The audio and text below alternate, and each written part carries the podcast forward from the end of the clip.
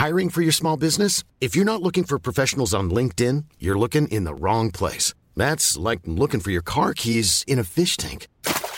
LinkedIn helps you hire professionals you can't find anywhere else, even those who aren't actively searching for a new job but might be open to the perfect role. In a given month, over 70% of LinkedIn users don't even visit other leading job sites. So start looking in the right place. With LinkedIn, you can hire professionals like a professional. Post your free job on linkedin.com slash people today. Samedi soir à Paris, un homme a attaqué au couteau et au marteau des passants dans le 15e arrondissement, tuant un touriste allemand de 24 ans et blessant deux autres personnes. L'auteur de l'attentat, un franco-iranien de 26 ans qui a fait allégeance au groupe État islamique, était connu de la justice. Il avait déjà été incarcéré 4 ans pour un projet d'attentat en 2016. Alors, après ce drame, une question se pose, celui du risque et de la menace terroriste en France. Salut c'est Hugo, j'espère que vous allez bien malgré l'actualité en ce moment. C'est le sujet à la une des actualités du jour.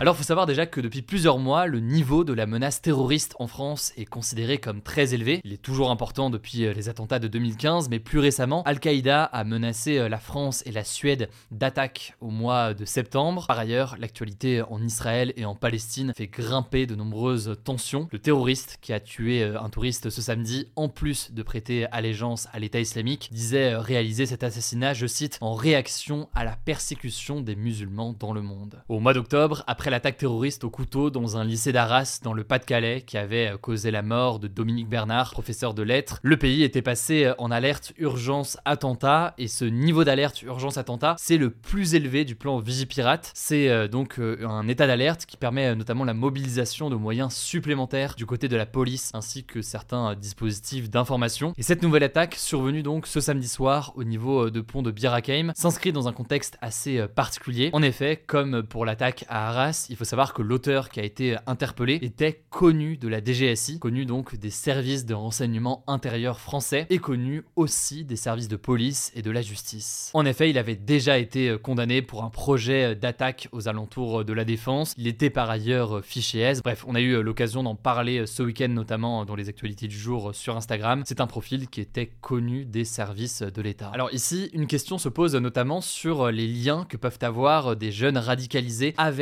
ce groupe État islamique, un groupe dont on n'entendait euh, plus vraiment ou plus autant parler euh, depuis euh, quelques temps, et notamment depuis la mort de son leader Abou Bakr el-Baghdadi en août dernier. Selon les renseignements intérieurs français, il y a en fait une nouvelle génération de radicalisés qui sont attirés encore par ce groupe terroriste État islamique, et d'ailleurs des anciennes vidéos de propagande qui ont parfois 10 ans circulent encore aujourd'hui sur les réseaux sociaux. L'organisation État islamique n'a plus la même influence qu'aujourd'hui à l'échelle internationale, mais cela dit donc, elle reste avec une influence présente chez certains jeunes. Actuellement, euh, en France, il y a euh, près de 5218 personnes qui figurent sur ce que l'on appelle le FSPRT, c'est le fichier de traitement des signalements pour la prévention de la radicalisation à caractère terroriste. Et sur ces 5000 personnes, 1600 sont suivies par la DGSI, donc c'est les services d'enseignement intérieur français. Autre chiffre important, selon euh, le gouvernement, la France compte actuellement près de 450 détenus radicalisés, dont environ 50 qui sont considérés comme une menace assez sérieuse car ils sont susceptibles de recruter euh, de nouveaux adeptes en prison. En parallèle, depuis 2017, euh, selon les autorités, c'est 43 attentats qui ont été déjoués en France. Voilà donc pour euh, l'état entre guillemets de la situation, mais alors après ces dernières attaques sur le sol français, des questions se posent sur la manière dont la France gère les personnes radicalisées et notamment celles qui ont purgé leur peine. C'est le cas par exemple de l'assaillant de samedi soir à Paris, il avait déjà été condamné pour terrorisme, il était sorti euh, de prison. C'est donc la question qui se pose, que faire de ces personnes-là une fois qu'elles ont été euh, libérées après avoir purgé leur peine? Alors certes, il existe quelque chose d'important dont vous avez peut-être entendu parler depuis euh, samedi, c'est ce que l'on appelle la rétention de sûreté. La rétention de sûreté, c'est ce qui permet de maintenir en détention une personne après l'expiration de sa peine de prison. Et cette rétention de sûreté, donc, elle est possible lorsqu'une personne est considérée comme toujours dangereuse pour la société. Mais cependant, il faut noter que cette rétention de sûreté elle n'est valable que pour quelqu'un qui a été condamné à plus de 15 ans de prison et seulement si elle a été prononcée au moment de la condamnation. Autrement dit donc, c'est des conditions assez précises qui font que dans le cas précis typiquement de l'assaillant samedi, eh bien ces conditions n'étaient pas réunies. C'est donc ce qui fait débat sur l'application de cette rétention de sûreté. Certains estiment que ça permet d'éviter certains abus avec des personnes maintenues en détention alors qu'il n'y aurait pas de raison, mais d'autres estiment donc qu'il y a un risque potentiellement important dans certains cas. Comment s'assurer davantage du suivi de ces personnes-là? Eh bien quelques pistes ont été évoquées depuis samedi. Certains évoquent une obligation de pointer au commissariat plusieurs fois par semaine, comme lors d'un contrôle judiciaire, ou encore de suivre davantage ces individus sur les réseaux sociaux, qui est aussi parfois un lieu de radicalisation. Il y a aussi la question d'un maintien d'un bracelet électronique chez certains donc de ces individus. Cependant, certains estiment que cela ne va pas les empêcher potentiellement de passer à l'acte. Il y a donc toujours cette question du degré de risque, sachant que le risque zéro entre guillemets n'existe pas, et la question donc de cette tension entre liberté et sécurité qui est présente systématiquement donc dans ces débats. Enfin, on peut noter que la question qui revient aussi beaucoup ces derniers jours, c'est la question euh, du cas des personnes étrangères qui sont en France et qui sont fichées S, donc qui représentent une menace potentiel selon euh, l'État. Certaines de ces questions sont rentrées dans les détails aujourd'hui, mais elles sont au cœur du débat sur la loi immigration qui est en cours. On fera un point beaucoup plus en détail sur cette loi immigration dans les prochains jours, notamment donc sur les différents éléments euh, du débat, sur les différentes mesures en cours de débat et sur les différences de vision chez les différents euh, camps politiques, à gauche comme à droite. Bon, et enfin pour terminer, on peut noter qu'il y a d'autres questions qui se posent, la question du contexte général de manque de moyens ou de surpopulation carcérale, avec donc plus de détenus que de places de prison aujourd'hui en France. Par ailleurs, dans le cas très précis de l'attaque survenue samedi, il y a aussi la question des soins, car en l'occurrence, l'assaillant de samedi soir, qui souffrait de troubles psychiatriques selon les autorités, avait arrêté son traitement médical en accord avec son médecin et malgré une expertise psychiatrique quelques mois plus tard ordonnée par un juge et qui appelait à le remettre sous traitement. Là aussi, il y a donc la question du suivi des soins potentiels lorsqu'ils sont nécessaires. Le ministre de l'Intérieur, Gérald Darmanin, a émis l'hypothèse de mettre en place ce que l'on appelle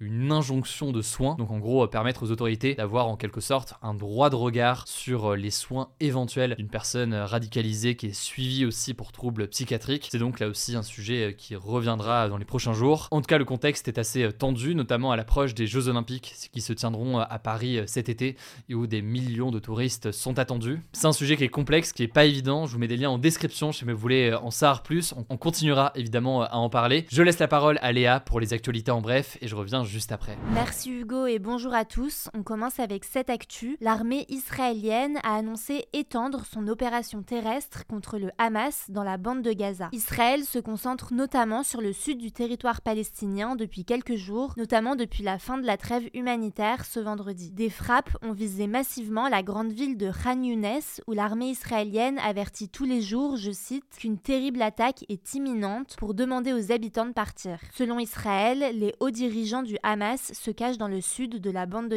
Côté israélien, ces derniers jours, plusieurs sirènes de roquettes ont retenti dans les communautés à la frontière de Gaza. En tout, depuis le 7 octobre, côté israélien, 1200 personnes ont été tuées, en grande majorité lors du massacre du 7 octobre, et côté palestinien, 15 523 personnes ont été tuées, dont 70% de femmes et d'enfants, selon le ministère de la Santé contrôlé par le Hamas, qui est la seule source disponible sur place. Deuxième actu, en France, le ministre de la Justice Éric Dupont a définitivement été blanchi dans son procès pour prise illégale d'intérêt. En fait, il était accusé d'avoir profité de sa fonction de ministre pour régler ses comptes avec quatre magistrats qu'il avait critiqués quand il était avocat. Ce mercredi, il avait finalement été relaxé, mais le procureur général de la Cour de cassation, donc le plus haut magistrat de la plus haute juridiction en France, avait encore la possibilité de demander un nouveau jugement. Mais ce lundi matin, il a finalement annoncé que la décision de mercredi était définitive et qu'il n'y aurait pas de nouveau procès contre le ministre dans cette affaire. Troisième actu, on vous en parlait il y a quelques semaines et c'est donc désormais officiel, une proposition de loi visant à interdire les cigarettes électroniques jetables, les fameuses puffs, est examinée à l'Assemblée nationale depuis ce lundi. Alors concrètement, les puffs sont accusées de cibler les adolescents avec leur design coloré, un prix bas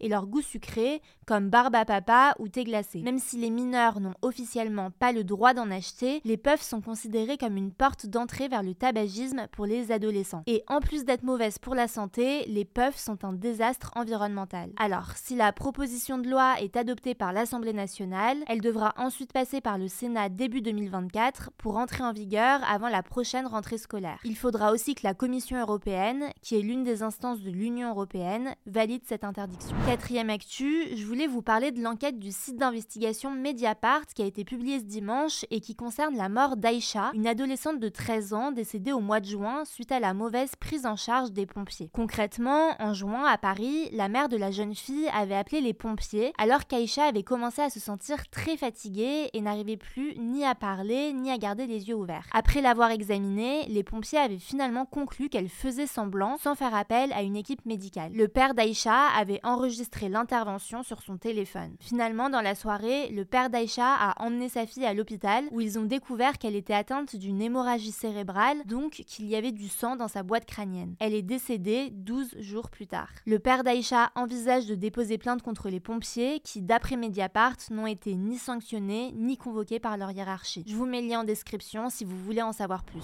Cinquième actu, des livreurs de différentes plateformes comme Uber Eats ont fait grève ce week-end en France pour dénoncer une baisse de leur rémunération suite à un changement d'algorithme sur Uber Eats. Ils réclament de meilleurs salaires. En fait, depuis le 10 octobre, Uber Eats a mis en place un nouveau système de tarification sans consulter les livreurs qui prend en compte le temps de livraison. Les grévistes jugent ce nouveau système flou et désavantageux. Alors, d'après le syndicat Union Indépendant, qui a analysé le salaire d'une cinquantaine de livreurs, celui-ci a diminué de 10 à 30% depuis la mise en place de l'algorithme. Sixième actu, au Venezuela, plus de 95% des électeurs ont voté ce dimanche pour intégrer au Venezuela la région de l'Essequibo, qui appartient actuellement au Guyana, un pays d'Amérique du Sud. Le Venezuela revendique depuis des dizaines d'années ce territoire riche en pétrole qui représente les deux tiers du Guyana. À noter que le vote organisé était un référendum consultatif qui ne devrait pas avoir de conséquences concrètes à court terme. Le Venezuela a d'ailleurs assuré qu'il ne cherchait pas à envahir la zone, tandis que le président guyanien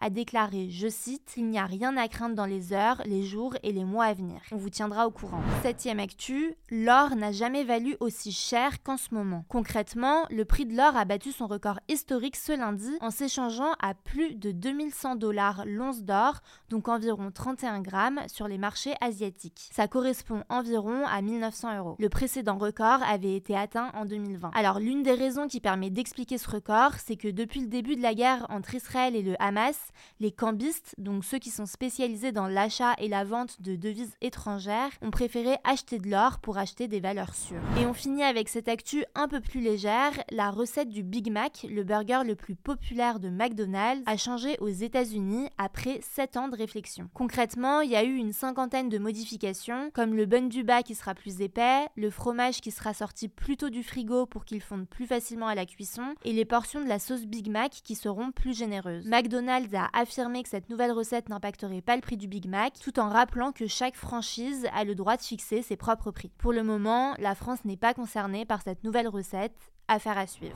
Voilà, c'est la fin de ce résumé de l'actualité du jour. Évidemment, pensez à vous abonner pour ne pas rater le suivant, quelle que soit d'ailleurs l'application que vous utilisez euh, pour m'écouter. Rendez-vous aussi sur YouTube ou encore sur Instagram pour d'autres contenus d'actualité exclusifs. Vous le savez, le nom des comptes, c'est Hugo Décrypte. Écoutez, je crois que j'ai tout dit. Prenez soin de vous et on se dit à très vite.